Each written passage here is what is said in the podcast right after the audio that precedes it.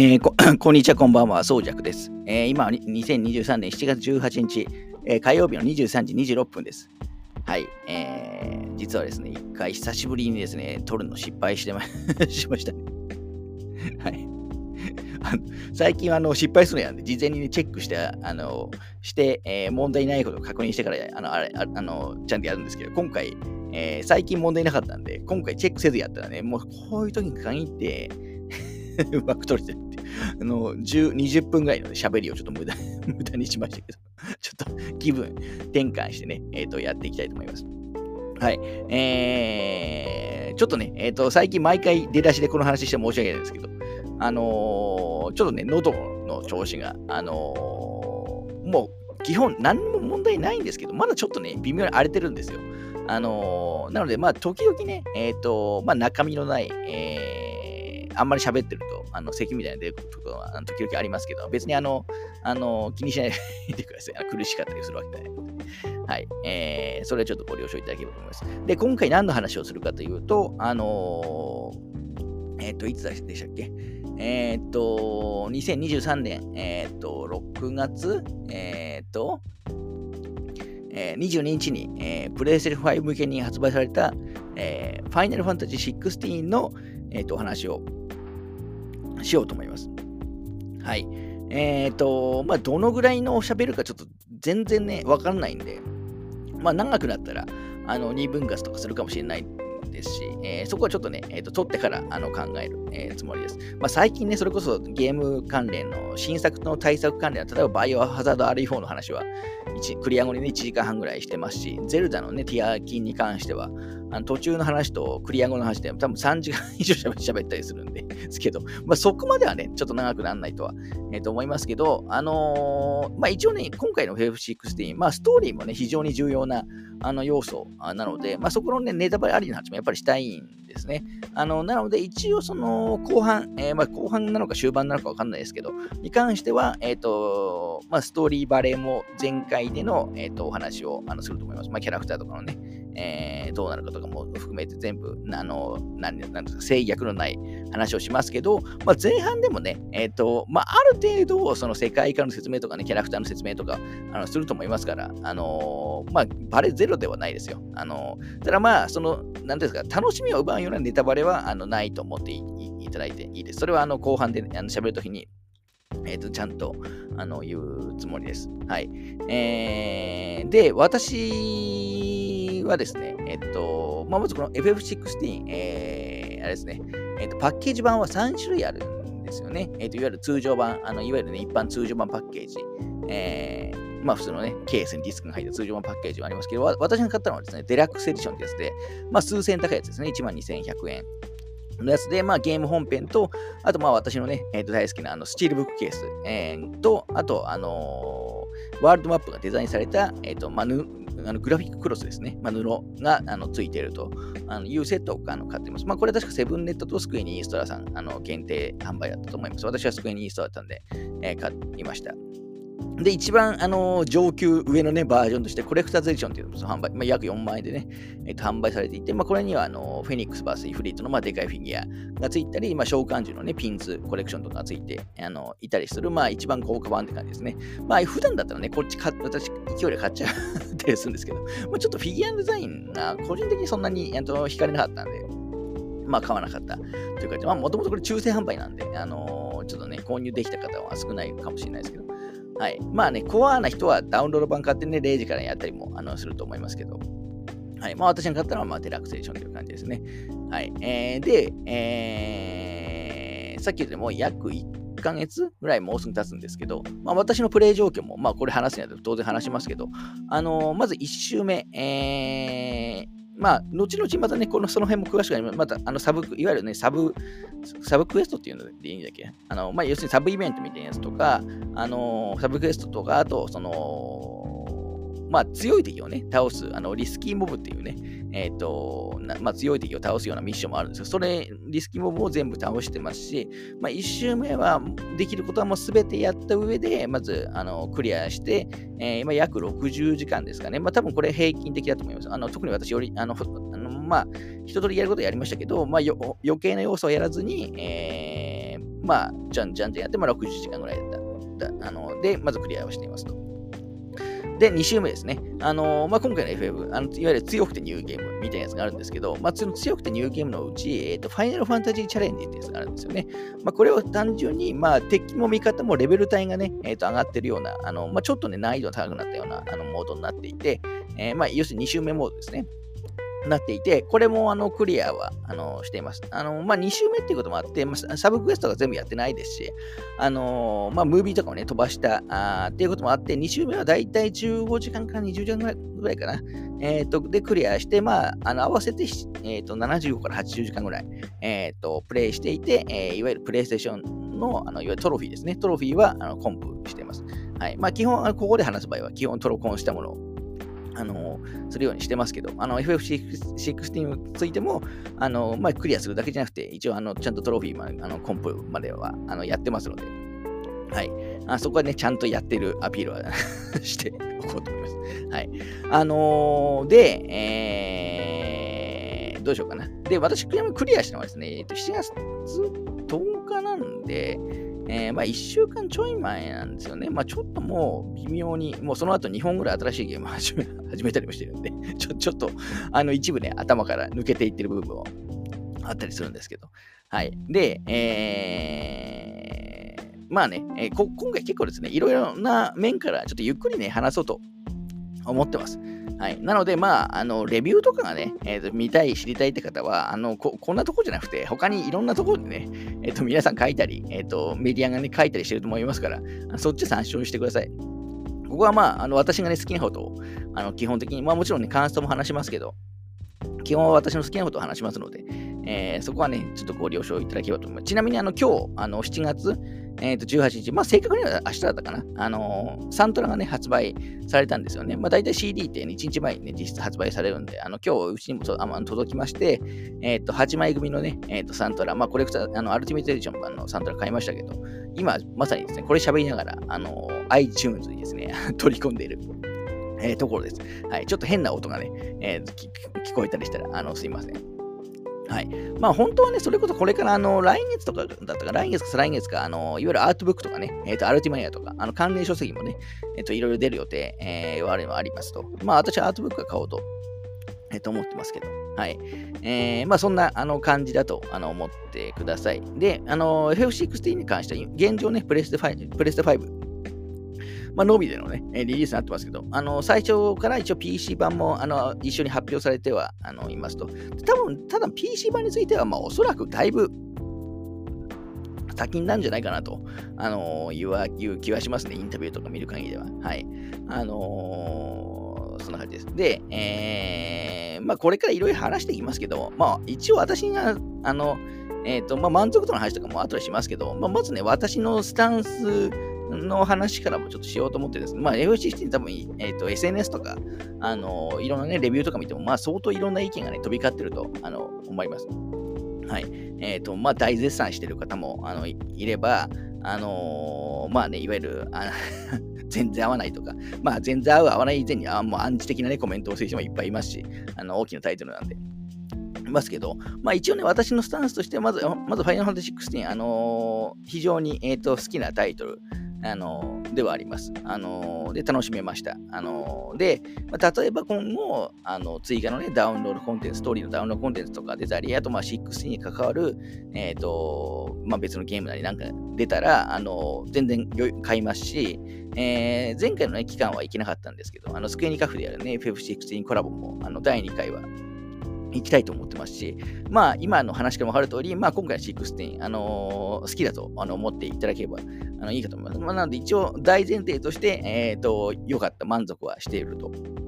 あのいう、あのー、ことをちょっと先に、えーと、言っておきたいと思います。はい、とはいええー、一方で、あのこれ多分おそらくほとんどの人はそうじゃないかと思って思っていますけど、まあ、めちゃくちゃ大満足してるかというとそ、そうでもなくて、まあ、ファイナルファンタジーのナンバリングの新作っていう意味だったり、そのまあ、事前の、ね、スタッフとかの期待値、から見ると、まあ、正直物足りなかったっていうのも事実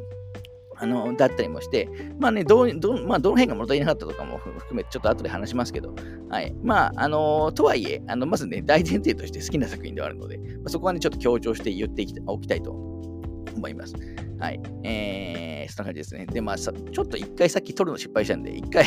ここで切りますね。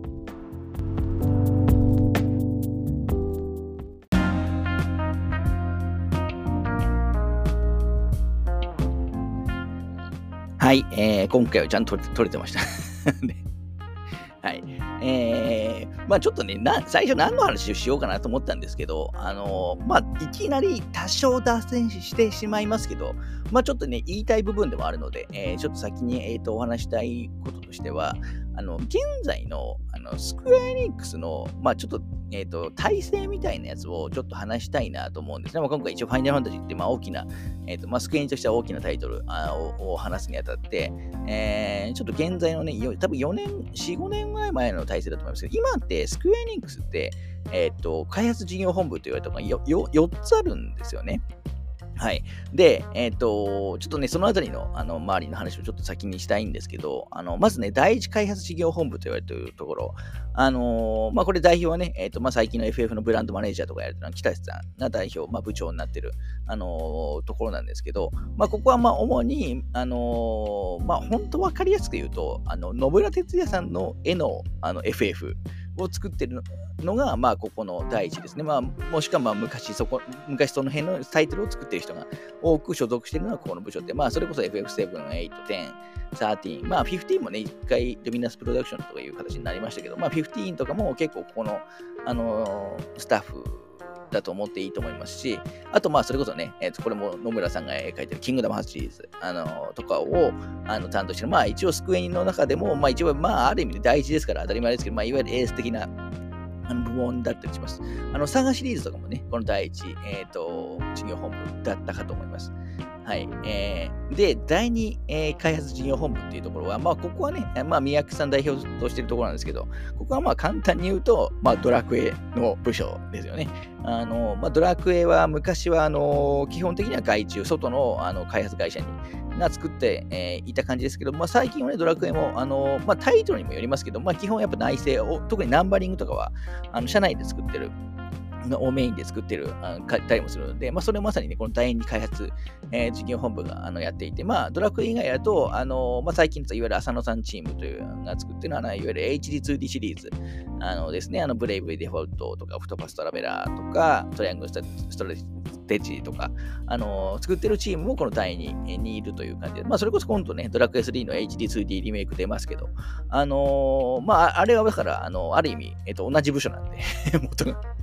あの、まあ、相性もね、いいのかなとは、えっと、思ったりしますね。だ結構なんか、エニックスの、旧、旧エニックスのイメージがちょっと、ちょっと強いかもしれないですね、この部署は。で、今回お話しする、まあ、FF16 を作っているのは、いわゆる第三開発事業本部という言われているところで、まあ、あの、吉田直樹さんが代表になって、まあ、吉田さんそういえば、あの、来週のね、えっ、ー、と、TBS の情熱大陸 で取り上げられるということで、昨日もちょっとニュースになってましたけど、はい。なので、まあ、あの、もともとは、まあ、FF14 をね、まあ、ずっと開発、まあ、運営、えー、していた、している、あの、ところで、えー、まあ、それ以外の、以前の、例えば11とかも、ここがかい、あの、かなんですか、あの、回収してるはずですし、えー、それまでだと、例えば、あの、FF12 とか、あの、その辺のスタッフが、あの、えー、と多い、えー、部署だと思います。で、えーとまあ、今回もだから14を運営しながら16、えーと、結構ね、コアスタッフは近い人たちが多いと思いますけど、14を運営しながら16も、えーと、作っていた、えー、というところですね。はい。で、えー、先に言ってしまう第4開発事業本部。第4に関しては、あのー、まあ、簡単に言うと、まあ、スマートフォンとかあ向けのあの小規模タイトルとかを、まあ、あと実験的な、えー、タイトルとかを、まあ、主にやっている、えーと、ところになります。まあ、あのこのポッドキャストで言うと、えー、少し前に話したパラパラノモサイト、あのー、まあ、テキストアドベンチャーですよね。えー、とかも、ここがあのやってると。あのーいう感じですね。はい。っていうちょっとね、前提の話をしましたけど、あのー、なので、えー、まあ、今回、えっ、ー、と、FF16、えー、第3開発事業本部が作ってる FF なんですよね。で、多分オフオフラインの FF としては、まあ、さっきね、ちょっと12のスタッフもあのいるって言いましたけど、でも、あの今の体制になってから本格的にオフラインタイトルやるのは多分あの初めてなんじゃないかなと,、えー、と思われます。はい。で、えー、今の FF って、なので、あの主にこの第一開発事業本部と第三開発事業本部が、えー、のどちらかが作ってるんですよね。なので、まあ、第一は今ね、まさに FF7 リバース、えー、作ってて、まあ、まあ、多分来年のね、えっ、ー、と、あの初頭に発売されるということで、ですし、はい。で、あの、まあ、大きな違いとしては、あの、まあこれはあくまで僕の 感想ではありますけど、この第三開発事業本部の方の FF は、まあ、なんか初期の方の FF のイメージ、いわゆる本当のザ・ケント魔法のファンタジー、えー、の FF のイメージをずっとあの守って作っているっていうあの印象があのあります。まあ、実際その、まあ、11とか14とかね、今回の16もあの見ていただければ多分なんとなくそんなイメージは皆さんも湧くんじゃないかなと思いますけど、あのー、まあ、それこそあれですよね、敵、今回の16も、まあ、一部ね、敵のバレーとかも、まあ、敵のバレーぐらいもしてもいいと思いますけど、してありますと、まあ、王道のね、いつものモンスターも出るんですよ。ボムとか、まあ、モルボルとかね、えっ、ー、と、出ますけど、それこそ鉄巨人なんかは、まあ、鉄巨人、まあ、他の FF に出ますけど、結構やっぱ初期の方の、いわゆる天野さんの絵の、えー、漢字の鉄巨人だと思いますし、それこそタイタン、今回召喚獣ね、いっぱい出てきますけど、召喚獣のイメージのイラストなんかも、あのー、なんかすごい天野さんの影響を受けたあのデザインになってる、あの、ような印象はすごく強いと思います。まあ、タイタンの顔なんか特にそ そんな感じ、えー、しますよね。はい。えー、で、逆に、その第一の方は、あのー、さっきもちょっと言いましたけど、いわゆる野村さんの絵がすごく印象が強い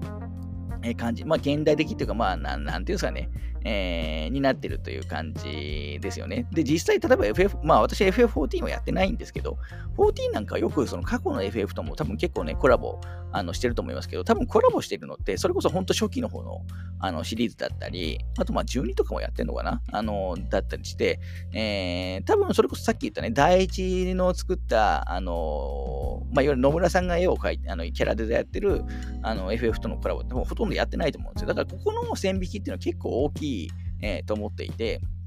なので今、まあ主に FF, FF といっても、まあ特にこの第1が作ってるもの、第3が作ってるものがあって、まあだいぶね、それぞれ色もあの違うと。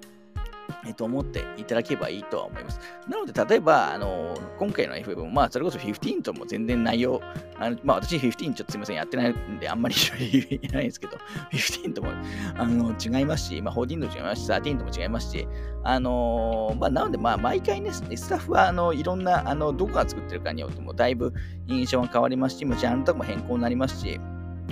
たりもするんで、まあ、ナンバリングがついてますけど、あのまあ、あんまりね、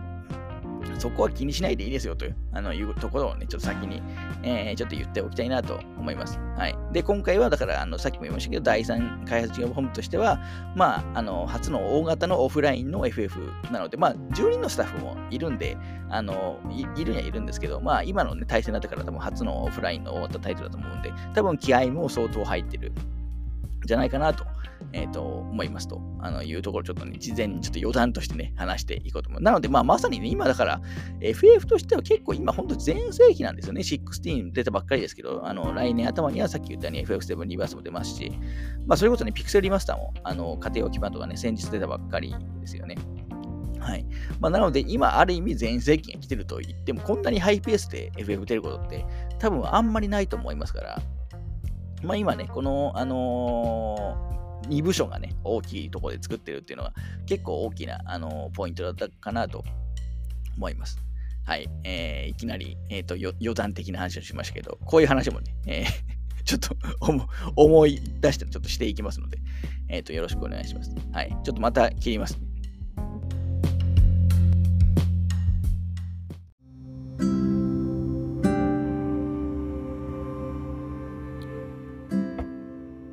はい、えー、今ちなみに FF16 のサントラ CD 取り込み、えー、ディスク5まで行きましたね。はい、えー、もう1枠取ったら、あのー、ちょっとジョギング行きたいとは思ってますけど、はい。えー、で、今回、まあ、ちょっと FF16 のね、えー、話に、えーと、移っていきますけど、まあ、まずネタバレいかない、えー、まあ、やってない人向けの話もちょっとね、ある程度したいので、はい。えー、今回の FF、あのー、まあ、だいぶその、ファイナルファンタジーとして見たら、かなり野心的な感で、あのゲームなんですよね。ただ、なんか逆に普通のゲームとして見たら結構保守的だったりもあのするんですけど、FF でこのゲームデザインをこういう感じのね、あのゲームデザインするかっていうのはあの結構あの驚きもしたんですけど、まあ、まず今回、えっ、ー、と、かなりストーリー重視のあの内容なんでですよね。ストーリーをすごく追ってく、あの、見せることにすごく注力したあの作品になってます。あのー、まあ、なので、まあ、ムービーもね、多いですし、まあ、ボイスもね、それなりに、えー、とありますし、まあ、キャラクターのね、数とかもそこそこ、あのー、出てくる感じです。まあ、その代わり、えー、いわゆるゲーム部分に関しては、まあ、ものすごくシンプルな設計に、えなっていて、まあ、それこそ、あの道ですね、マップとかですね、マップは、あの、まあ、一部多少ね、探索できるようなフィールドもありますけど、まあ、どこも基本的には、もうほんとほぼほぼ一本道、えー、になって、特にイベントで行くような、あの、まあ、いわゆるね、ダンジョン的なところもね、えっと、行ったりするんですけども、ダンジョン的なところは、もうほぼ完全にと言ってもいいぐらいのね、一本道な感じです。それこそ13もね、えっ、と、すごく一本道、一本道言われてましたけど、あれ以上に、えっ、と、本当道はね、ないような、感じです。あの、まあ、さまあ、途中ね、本当に一部、えっ、と、フィールドみたいなところありますけど、ただ、フィールドも、あの一部ね、広いところがあっても、別にその広いところを利用した何かがあるわけじゃ正直ないですし、あの、もう本当、マップはもう本当移動するためのね、えー、場所みたいな、あの、もう本当割り切ってね、作られてるような、あの、イメージを、あの、受けました。で、まあ、ストーリーに注力してるのと一方で、あと今回、まあ、バトルシステムですね。バトルにすごく、あのー、注力まあ、それこそねそれ、それこそアクションゲームなんですよね。今回、あの、えっ、ー、と、まあ、アクション RPG っていうね、風に、えー、シリーズ初のアクション RPG っていう歌い文句にがあるように、今回の戦闘システムがもう完全にあのアクションに、え、なってます。まあ、なので、アクションとして見れば別に一本道ってそんなにあの別に珍しいものでもないし、そんな悪いものでもないと思うんですね。そそこ、その戦闘自体にあのゲーム性を持たせているから、別にね、えっ、ー、と、分岐とかがなくてもあのいいわけなんですけど、まあそんな感じで今回ですね、えっ、ー、と、特に、とにかく、あの、まあ、やっぱりね、最近の特に対策って、まあ、オープンワールドに、えー、となりがちななりがちですけど、やっぱりオープンワールドだと、まあ、ストーリーを描くのが難しいんですよね。行く順番とかも、あのやっぱあのプレイヤーによって、えー、と変わっちゃったりもあのしますし、えー、メインのね、やっぱどうしてもストーリー部も希薄になってしまう。あののが多いんですけど、今回そういうのを逆に割り切った、あの割り切って今回、えっ、ー、と、できることを極力少なくして、あの、一本道の中で、えっ、と、ゲームア、アクションゲームとしての完成度をすごく高めている作品っていう、あの、感じに、え、なってます。はい。なので、まあ、そういう意味だと結構ファイ、FF、FF っていうタイトルから見ると結構、あの、ある意味チャレンジだなとあのいう部分はすごくありますかね。あのー、それこそね、ファイナルファンタジー7リメイクなんかも、あのまあ、戦闘ね、アクション要素もありましたけど、まあ、それでも、あれ、あの、7リメイクはまだね、コマンドバトル、えー、でもありましたし、あの、なんていうんですかね、えっ、ー、と、まあ、ビルド要素、あの、アビリティとか、いろんなね、えっ、と、いわゆる本、コマンドバトルの要素も結構強かったと思うんですけど、今回はもう本当に、えっ、と、100%純粋なあのアクションにえー、なってるとあの思ってもらえばあのいいかなと思います。はい。で、まあそこでね、結構インタビューとかでも、あのー、言われてますけど、今回、あのー、バトルの、あのえバトルデザイン、まあ、バトルディレクターをやってる、まあ、鈴木亮太さんっていう方は、もともとね、カプコンに、えーと、いらっしゃった方で、まあ、カプコンでね、まあ、それこそデビルメイクライとか、あのああいうね、スタイリッシュアクションとかをあのいろいろ手掛けて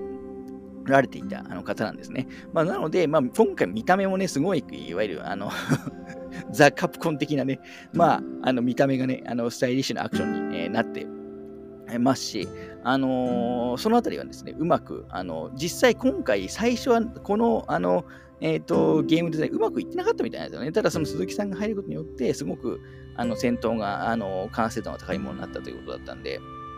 あの、まあ、実際ね、そこは、あの、思います。まあ、ちょっとね、えっ、ー、と、このあたりの、ちょっと戦闘システムについては、後でまた、あの、詳しく話しますけど、あのー、まあ、そんな感じです。で、えっ、ー、と、最初にも言った通り、今回ストーリーにも描くことに、まあ、非常に、えっ、ー、と、思う、思う、あの、ね、重点が置かれているんですけど、まあ、あの前半の雰囲気としては、まあ、いわゆるね、いろんな国が、あこの世界、F16、えーまあ、バイスゼアっていうね、まあ、世界、えー、があるんですけど、まあ、いろいくつかね、国があって、まあ、国同士がいろいろね、戦争して争ってるっていう、あのー、世界観なんですよね。あのなので、まあ、前半はそのいろんな国があって、まあ、そこのいろん、まあ、各国が、えー、どういう人物がいてっていうのを、まあ、把握した上で、えーまあ、物語を、ね、楽しんでいけるような感じになってると思います。とはいえ、えーと、あくまで今回主人公はあのクライブっていうあの一人のあの、えー人間なのですなんですね。なので、まあ、あくまで描かれるのはそのクライブの周りが中心となって、まあ、他の国の様子とかも一部ムービーとかで、あのえー、語られることもありますけど、まあ、本当に基本的には一人のあの、まあ、周辺の、えー、出来事があの描かれるという感じになってると思います。まあ、そういう意味で、ちょっと前半はやっぱすごくね、今回、まあ、あの特にこのクライブの、えー、まあ、クライブのちょっとオープニングの話をちょっとだけはちょっとしてしまうと、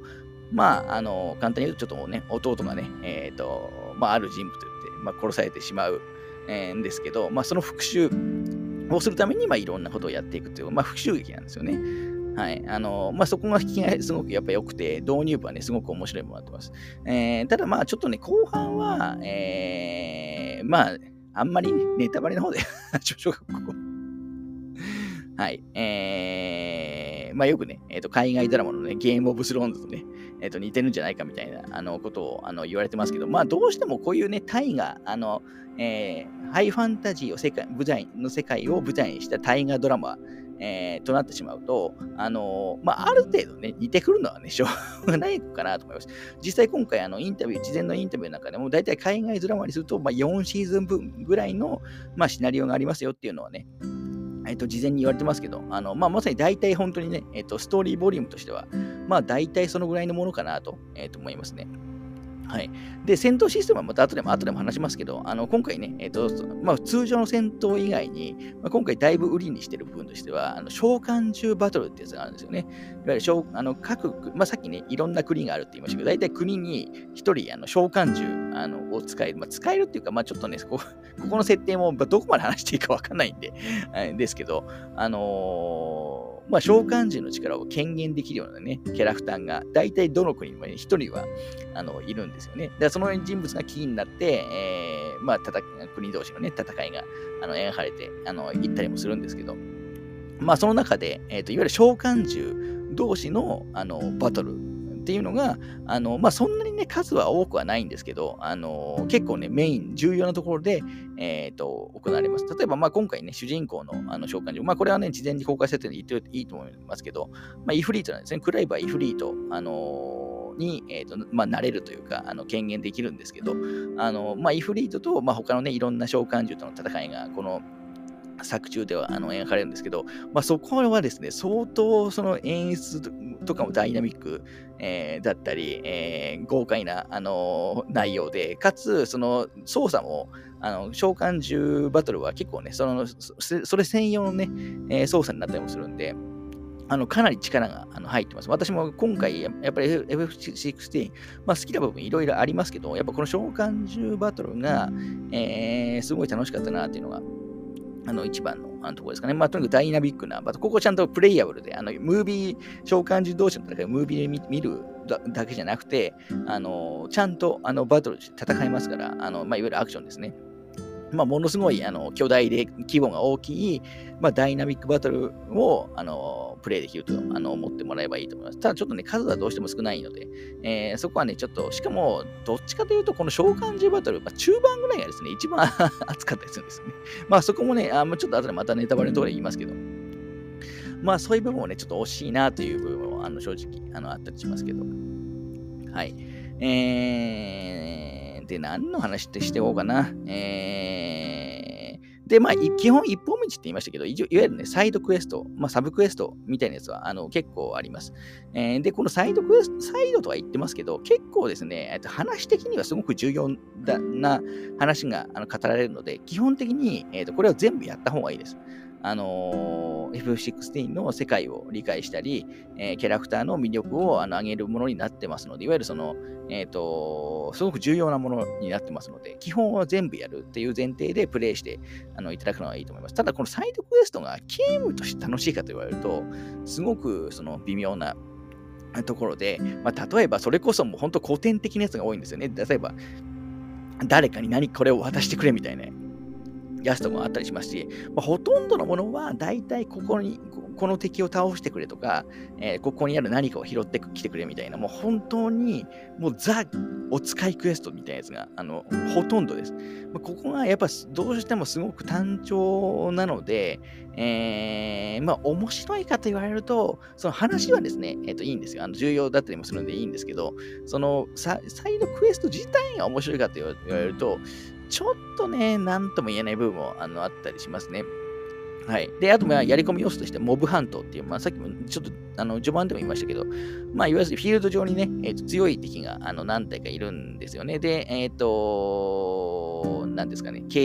自分たちがいる街とかに掲示板みたいなやつがあのあって、そこにその強い敵の情報が書いてあって、そこに行くと、まあ、戦え、あの、その強い敵と戦えるんですけど、あのー、まあ、このモブハントもめちゃくちゃ強い敵みたいなのがその正直いないんですよ。あの、で、今回の戦闘システム、また後でも言いますけど、あのや、やればやるほど、結構そのやることが固定化されてしまうんで、えっ、ー、と、どうしても後半、まあ、特に私2周目もや、が特にそうでしたけど、まあ、どうしてもやることが、まあ、パターン化してしてしまうっていうね、えっ、と、弱点もあったりして、まあね、なんか僕はもうちょっとめちゃくちゃ強い敵を、あの用意してくれてもあのよかったんじゃないかなとあのいう気はしますね。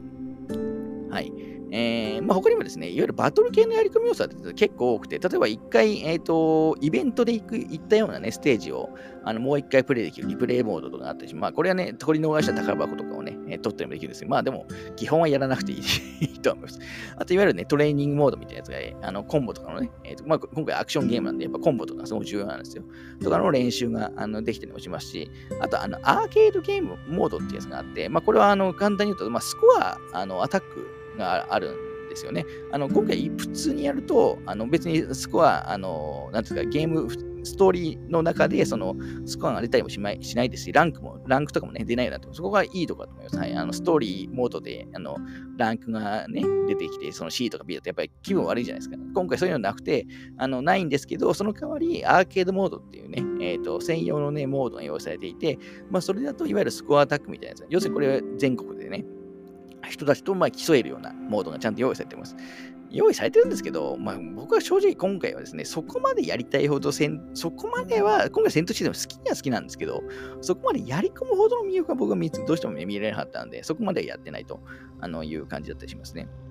はい。あとは、例えば今回ね、えっ、と、まあ、これも後で話すか。あのー、後で話します。まあ、いくつかいろいろなやり込みモードはあるけど、ちょっとね、やり込みモードをやりたくなるほどの、まあ、魅力があったかというと、ちょっとまあ難しいところだったかなというのが、あの正直な、えー、ところだったりしますかね。はい。えー、ちょっと今 すいません、ちょっとそろそろ一回また切りますね。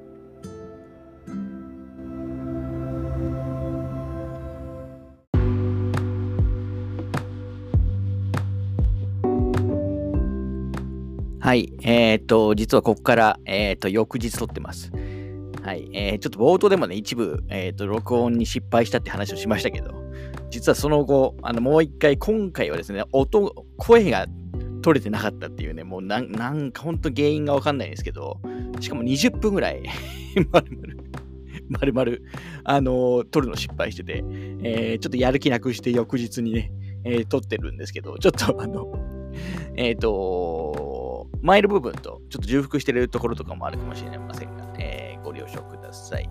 はい。で、今回の FF16 なんですけど、あの、ま、まあ、モードが2つあるんですよね。あ、ここまだあのしばらくまだネタバレ、えー、なしでいきますので、あのー、やっぱりちょっと、えっ、と、2つに分割して、まあ、主に、えっ、と、後半、あのまあ、もう1個、シャープ2で、えー、まあ、ネタバレも含めて、え、の話にしようと思ってます。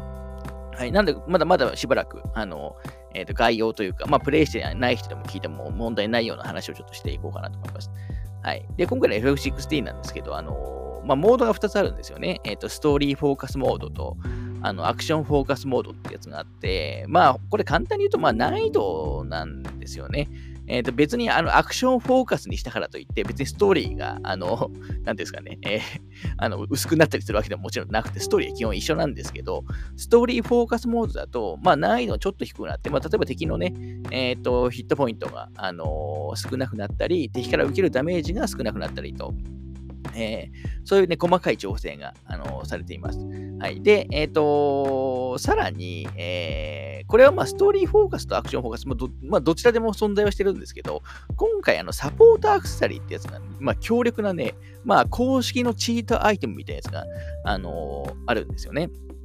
あの例えば、えっ、とオートアタックの指輪、まあ、あの、まあ、基本あのアクセサリーの指指輪なんですけど、あの、で、今回あのアクセサリー3つまで装備できるんですね。だからその3つのところに、えあのサポートアクセサリーつけると、まあ、だいぶゲームがちょっと楽になるっていうね、ところなんですけど、まあ、どういうね、サポートアクセサリーがあるあるかというと、えー、まず、オートアタックの指輪というのがあって、これは、あの、まあ、デフォルトだと、あの、あのプレイステ5のコントローラーと、まあ、四角ボタンがね、まあ、基本、あの、普通の攻撃ボタンなんですけど、この四角ボタンを押していくだけで、まあ、コンボとか、まあ、技とかが、あの、自動でガンガン出るような、あの、感じの、まあ、多彩な攻撃ができるようになるようなあのアクセサリーになってます。はい。で、えっ、ー、と、次、オートドッジの指輪ってやつがあって、まあ、これが多分今回、ある意味ね、最強のチートアイテムでは あるんですけど、まあ、これは敵の攻撃を受けそうになると、あのまあ、主人公であるクライブが、まあ、自動的にね、回避してくれる、あのですよ。あの、本来は、えっ、ー、と、通常だと、まあ、R1 だったかな。えっ、ー、と、で、えっ、と、押して回避やるするんですけど、あの、このオートドッツの指輪をさえ装備してれば、別に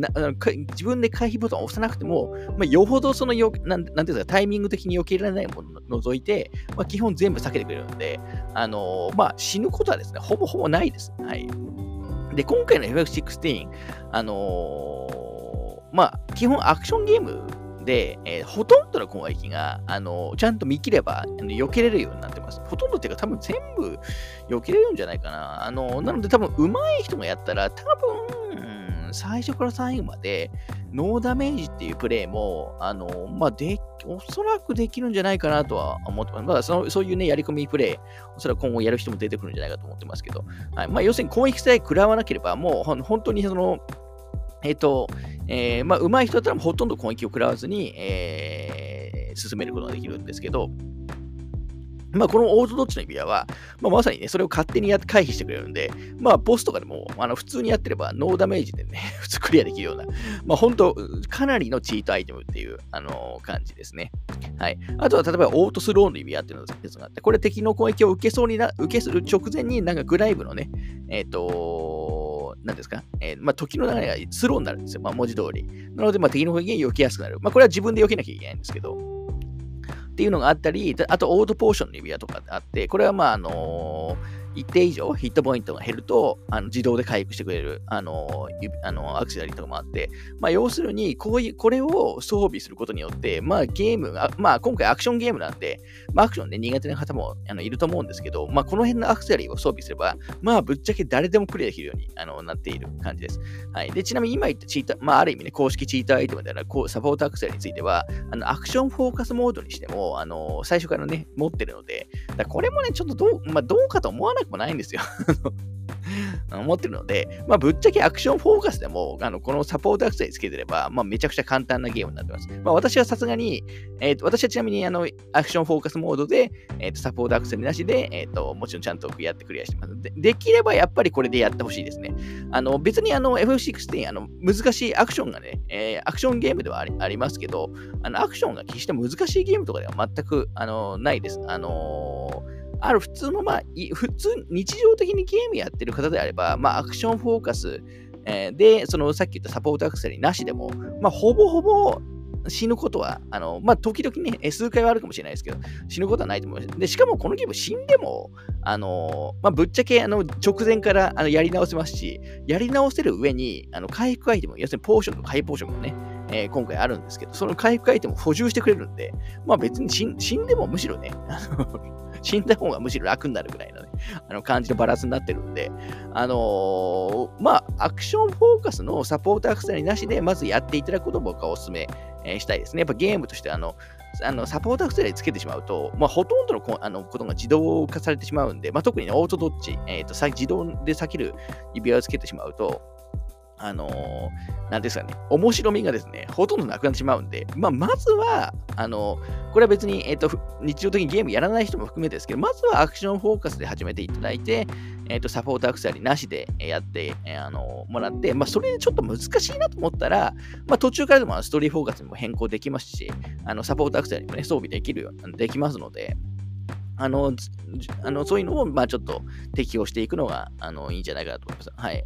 まあ私もね、えっ、ー、と、一時、えー、まあ基本、あの最終、最後までサポータークつけてないんですけど、一回その試しにどんな感じなのかつけてみたんですよ。あの特にオートどっちの指輪。これ本当に、えっ、ー、と、全部のボス、ボスとかでも、あのボス結構長期戦になるんですけど、あの、基本全部の方に下げ下げてくれるんで、あの、まあ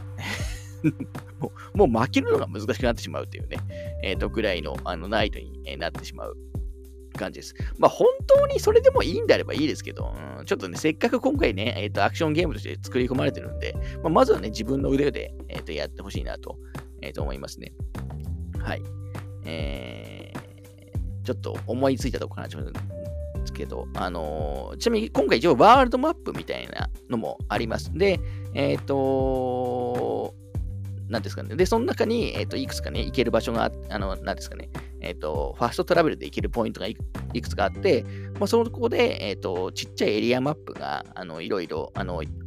全部で4つぐらいかな、大きく分けて4つの地域ぐらいがあって、あの、そこはね、結構ある程度は自由に探索できる、最終的には自由に探索できるっていう、あの、状態になるような感じですね。あの、チョコとかもね、途中で、あの、えー、サブクエスト、あの、クリアすれば、あの、乗れるようになる感じです。結構今回自由にね、チョコボはあの読んで乗れるので、あの非常に楽ですね。はい。あとなんだろうな。えっ、ー、と、あと今回、えっ、ー、と、まあ、特に、えっ、ー、と、中盤以降になりますけど、あの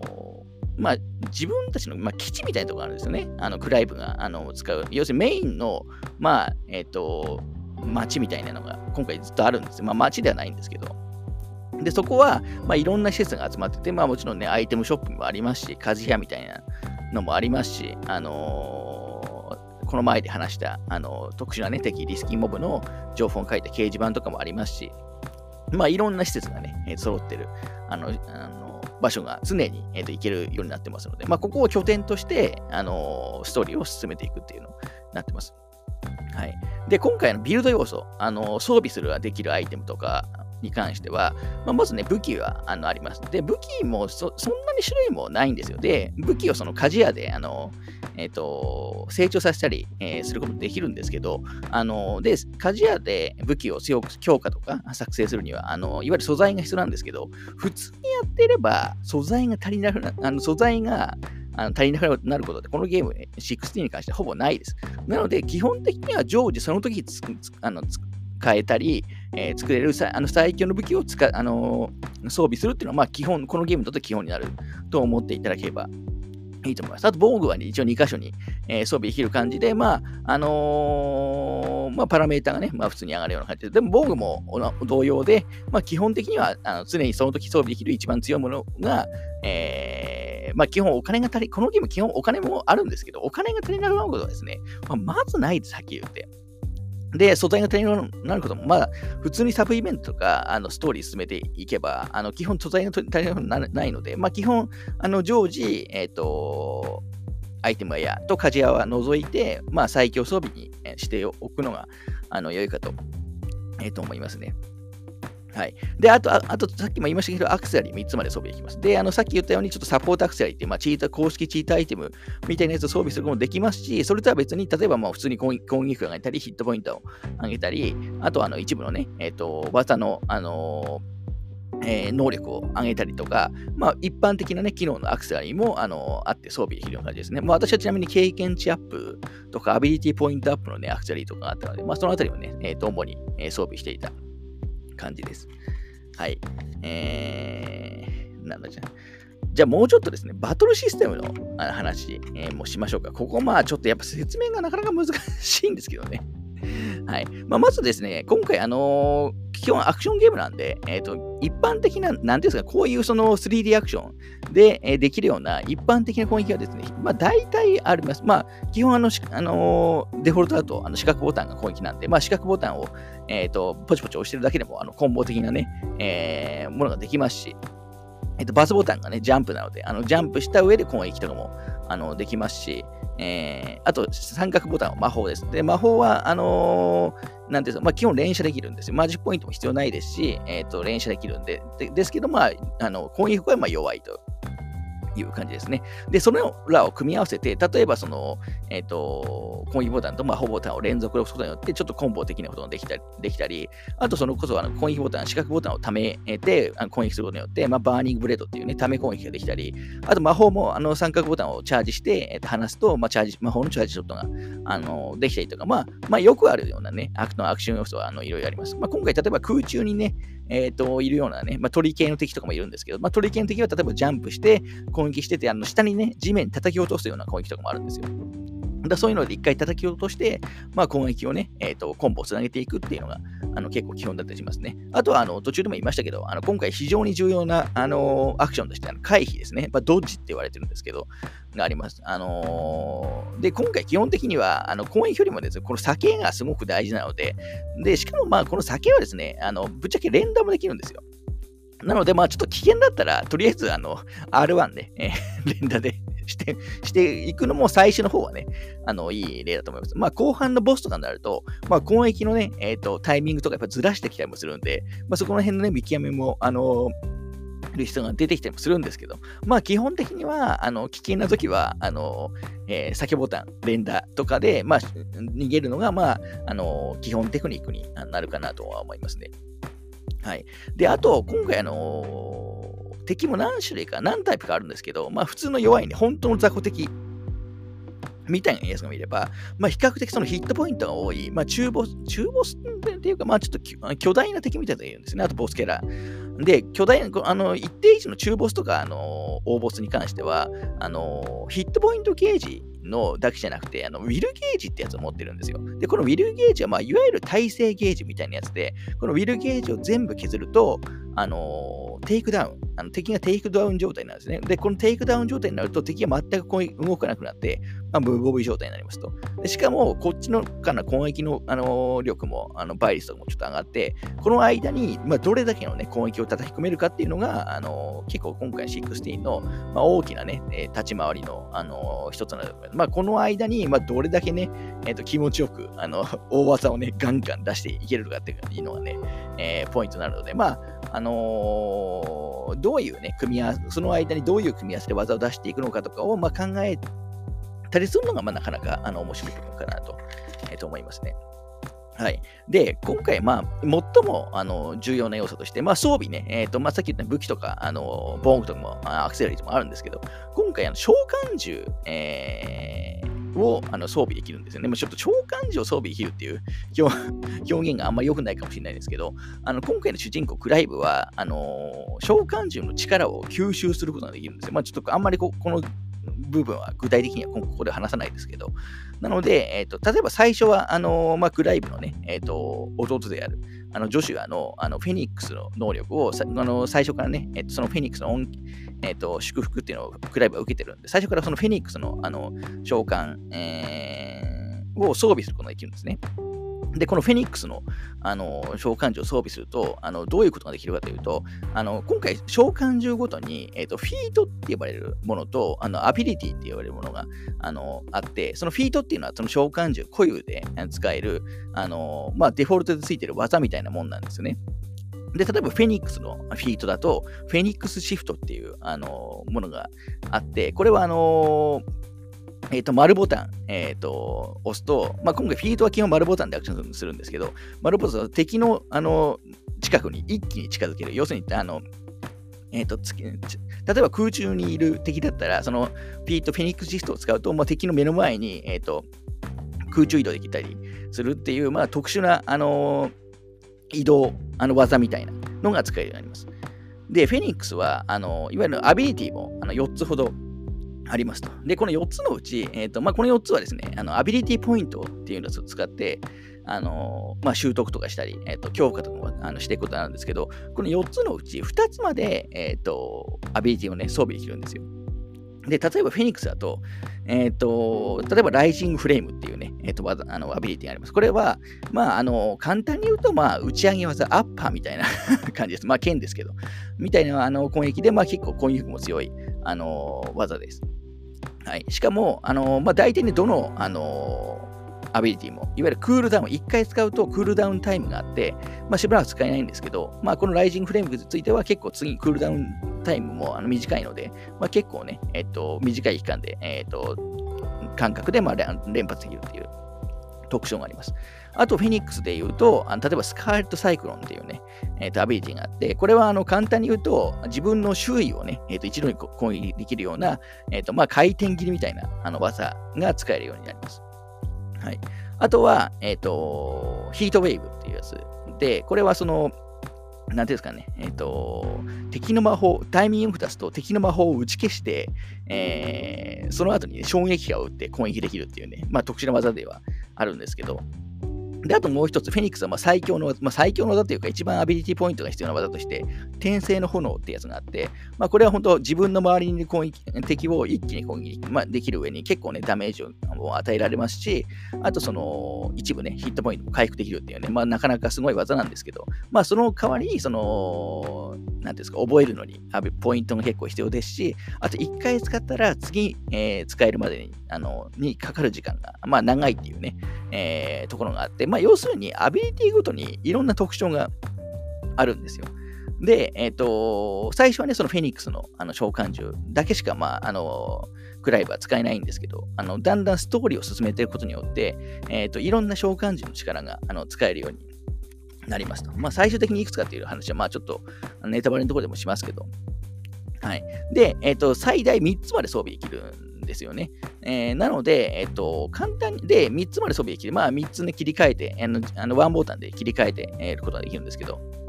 なので、最終的には、あの、3つのフィートと、あの、フィート技と、あと6つのアビリティ技を、あの、使えるようになるっていう感じです。まあ、装備の付け替えによってですけどね。はい。えーと、もうちょっと一部、あのフェニックス以外のやつを説明すると、まあ、次にフェニックスの次に取れるね、ガルーダっていう、あの召喚獣があるんですけど、ガルーダのフィートは、あのガルーダエンブレイスって言って、まあ、例えば軽量の敵ですね、まあ、ちっちゃい敵を自分の目の前に引き寄せる、あの掴んで引き寄せるということができます。あの要するにまあ攻撃をね、えー、としやすくなるっていう感じなんですけど、のがフィートだったり、あとアビリティ技として、あのガウジっていうあの、まあ、目の前の、ね、敵を連続攻撃して、えーとするようなアビリティだとか、ウィケッドフォイルっていうね、まあ、敵打ち上げて、敵を打ち上げて、まあ、空中でね、えっ、と、コンボをね、叩き込みやすくするような技とかだったり、あの、まあ、そういうね、えっ、と、しょまあ、本当召喚することによって結構ですね、えっ、と、使えるあのフィールドアビリティがあの変わってくる感じです。はい。3, 3つ目に取れたタイタンだったら、フィートがタイタンブロックって言って、要するに簡単に言うとこれガードができるようになるんですね。基本あの、今回のあの FF16、ガードって基本的にはないんですけど、このタイタンの召喚獣を装備することによって、この丸ボタンでガードもできます。しかもガードをタイミング、敵の攻撃に合わせてタイミングよくやると、あのガードからのカウンター攻撃とかもできたりして、まあ、そのあたりもね、結構、あまあ、駆け引きというか、あのー、まあ、アクションゲームとして、あの、面白いものにあのなってるかなと思います。はい。で、この召喚獣ごとにさっきも言ったように、ちょっと4つの ,4 つの、ね、アビリティがあのあるんですけど、まあ、そのうちね、2つをあの装備できるんですけど、まあ、最終的にそのあのアビリティに関してはマスター化あのポイントをいっぱい使ってマスター化すると、まあ、他の召喚獣でも、あの装備してる時でもあの装備つけれるようになるので、まあ、あのそれの辺はね、えっ、と、まあ、やり込み要素として、えー、楽しめるんじゃないかなと思います。まあ、とはいえ、大体どの召喚獣も2つぐらいはですね、使える技あるんですよ。なので、まあ、マスター化までは僕はやる必要はそんなにないかなとは、えっ、ー、と、思いますね。まあ、2周目とかやり込む際は、まあね、えー、こうとゲームとしてのバリエーションを広げるためにやってもいいかもしれないですけど、はい。まあ、なので、この、あのアビリティ、えー、まあ、召喚獣アビリティってやつが、まあ、今回のね、FF16 の、まあ、あの、アクションバトルの、まあ、最大のポイントになるかなとは思います。で、えっ、ー、と、まあ、6つ、最終的には6つまで、えっ、ー、と、アビリティはね、えっ、と、装備変する。このアビリティは、だから、えっ、と、一回、基本的にはもうガンガン使っていくっていうのが基本です。で、ガンガン使っていって、あの、まあ、メーターが溜まるとね、もうまた使えるんですけど、使えるようになるんですけど、だメーターが溜まるのもあって、あの溜まったらまた次ね、次のあの2発目を、2発目、3発目をどんどん打っていくっていう、要するに結構ですね、その時間管理がですね、えー、FF16 は、あのー、まあ、重要の戦闘はまあ重要になると、えー、と思って、えっ、と、いただければいいかなと思いますね。はい。あのー、あと、まあ、ネタバレのところで話すか、後で話すかわからないですけど、まあ、結構近いゲームだと、僕はあのー、ちょっとツイッターにも言いましたけど、あの、ゴッド・オブ・シリーズですね。最近のゴッド・オブ・シリーズに、あの、バトルシステム僕は近いかなと、えっ、と、思いましたね。はい。この後でちょっと後でも話そうと思いますけど。はい。えー、あと、あの、クライブに、あ、あとそうか、一応パーティー仲間の話もすると、あの、今回基本、あの、操作でするのはですね、基本クライブだけです。あの、メインで、あの、操作するのはクライブだけなんですけど、まあ、時々、えっ、と、まあ、大体1人か2人ですけど、あの、パーティーにね、えっ、と、仲間キャラが加わるんですよ。で、ただ仲間キャラ加わって一緒に戦ってくれますし、あのちゃんとね、敵へあの敵へのダメージもちゃんとあのモブ的な感じになってちゃんと与えてくれるんですけど、操作は一切できないんで、まあ、あくまで一緒に戦ってる気分が味わえる っていうだけで、まあ、基本あくまで最初最初の最後まで操作できるのはクライブあののみだとあの思ってもらえばいいかなと思います。ただ、あの